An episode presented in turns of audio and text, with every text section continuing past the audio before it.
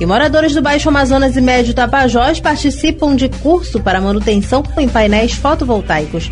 A iniciativa intitulada de Eletricistas do Sol tem como objetivo formar jovens multiplicadores para instalação e manutenção, bem como reparos de sistemas fotovoltaicos.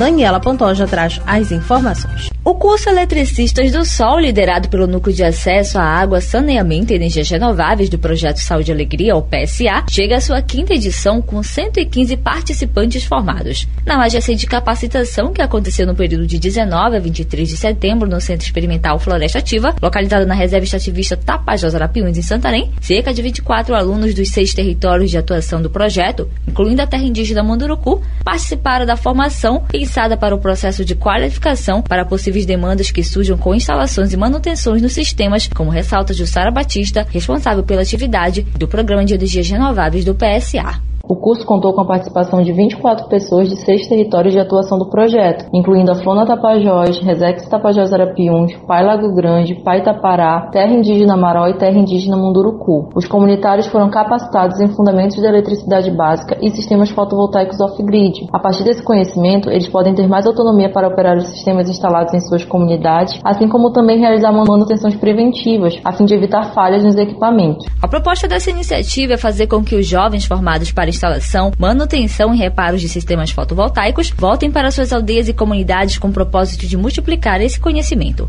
Neste contexto, Caetano Scanavino, coordenador do PSA, destaca a importância desse ciclo de formação para a juventude. Nessa oficina em particular, a gente contou com representantes, principalmente jovens multiplicadores, para eles poderem aprender e levar esse conhecimento e multiplicar para colegas ali das suas comunidades e aldeias, de 17 polos comunitários, não só do Baixo Tapajós, da Floresta Nacional Tapajós, da Resex Tapajós Arapiuns, do Pai Lago Grande, da Várzea, como também lideranças e juventude indígena eh, do povo Munduruku das aldeias do Médio Tapajós, onde inclusive a gente, o ano passado, instalou sistemas de saneamento e sistemas de energia renovável, inclusive para bombear a água, e agora vieram eh, jovens AISAN, que a gente chama, que são os agentes indígenas de saneamento, para, além das noções básicas de saneamento, eles aprenderem também eh, sobre a eletricidade e sobre os sistemas fotovoltaicos. Além desse processo de formação, a instalação dos sistemas fotovoltaicos contribui para a autogestão e autonomia das comunidades, que possibilita o acesso a outros serviços, como reforça Caetano Scanavino. O Sol de Alegria vem apoiando muito as comunidades com sistemas de saneamento bombeados via energia renovável, com modelos de eletrificação rural a partir de fontes limpas, com energização, por exemplo, de unidades básicas de saúde, permitindo refrigeração de medicamentos, vacinas, eh, melhorando e viabilizando a conexão com a internet, inclusive para poder estar tá fornecendo e viabilizando serviços de telemedicina, principalmente em comunidades e aldeias remotas. E tudo isso se faz necessário também empoderar as comunidades e aldeias para que eles possam resolver os problemas lá mesmo, sem depender de alguém chegar da cidade ou deles serem enrolados ali por algum vendedor que queira faturar em cima, acreditando no desconhecimento de pessoas que vêm das comunidades em relação às novas tecnologias. O curso marcou o encerramento do projeto Energia Solar para Ribeirinhos da Amazônia, realizado no período de 2020 a 2022, com apoio da Fundação MOT. Durante os dois anos de execução,